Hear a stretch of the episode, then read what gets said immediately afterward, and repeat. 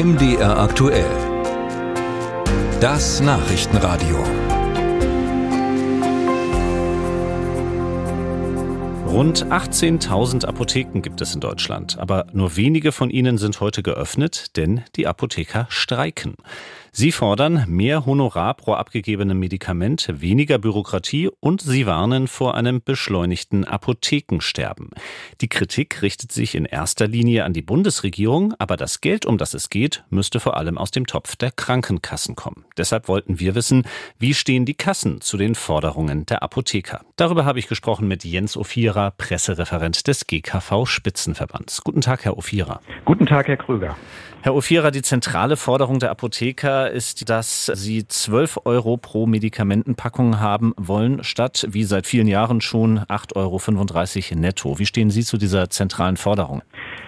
Die Honorierung der Apotheken setzt sich aus unterschiedlichen Bestandteilen zusammen. Da gibt es zwei Hauptanteile. Das ist einmal eine feste Pauschale, die von Ihnen angesprochenen 8,35 Euro und ein variabler Zuschlag in Höhe von drei Prozent vom Apothekeneinkaufspreis pro abgegebene Packung.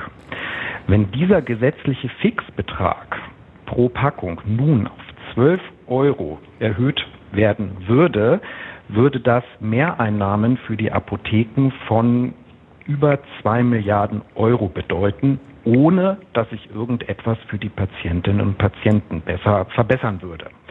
Das müssten alles die Versicherten und Arbeitgebende über ihre Krankenkassenbeiträge bezahlen. Zweite Forderung der Apotheker ist äh, deutlich mehr Geld bei der Bewältigung von Lieferengpässen. Wie weit können die Krankenkassen da gehen bei diesem Thema, das ja nun wirklich die Patienten betrifft?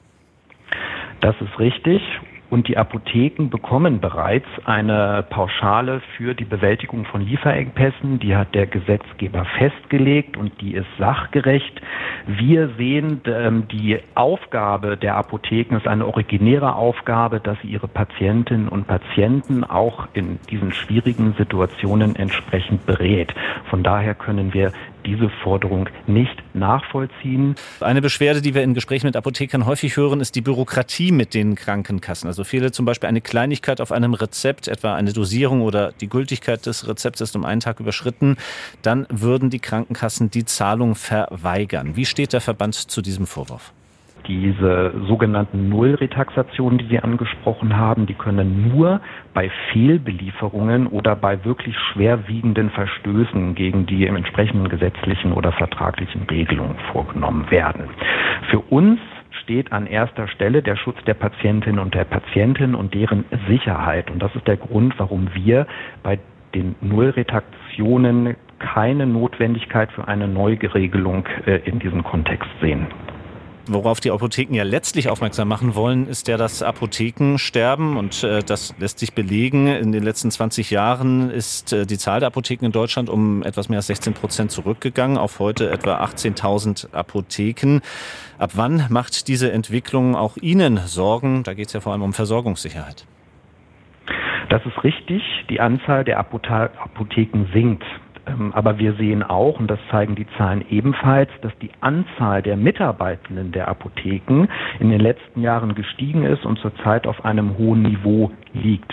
In den Apotheken sind rund 160.000 Mitarbeitende beschäftigt. Aus unserer Sicht können wir sagen, dass es hier ähm, zu einem Konsolidierungsprozess kommt. Das bedeutet, der Trend geht zu größeren Apotheken. In Deutschland kommen auf eine Apotheke rund 4000 Einwohner. Das ist eine sehr gute ähm, Apothekenversorgung, wenn man das zum Beispiel mit unserem Nachbarn den Niederlanden vergleicht.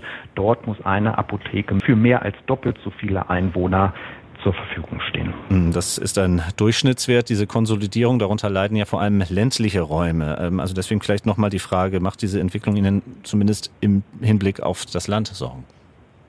Es ist richtig, dass wir in Deutschland ähm, ähm, Gegenden haben, ländliche Gegenden, ähm, wo ähm, gegebenenfalls die Versorgung durch die Apotheke nicht so optimal funktioniert wie in den dichter besiedelten Gebieten. Aber hier sehen wir den Gesetzgeber in der Pflicht, gegebenenfalls Anreize zu schaffen, dass sich Apotheken in diesen Gegenden entsprechend ansiedeln und dort für die Versorgung der Patientinnen und Patienten zuverlässig zur Verfügung stehen.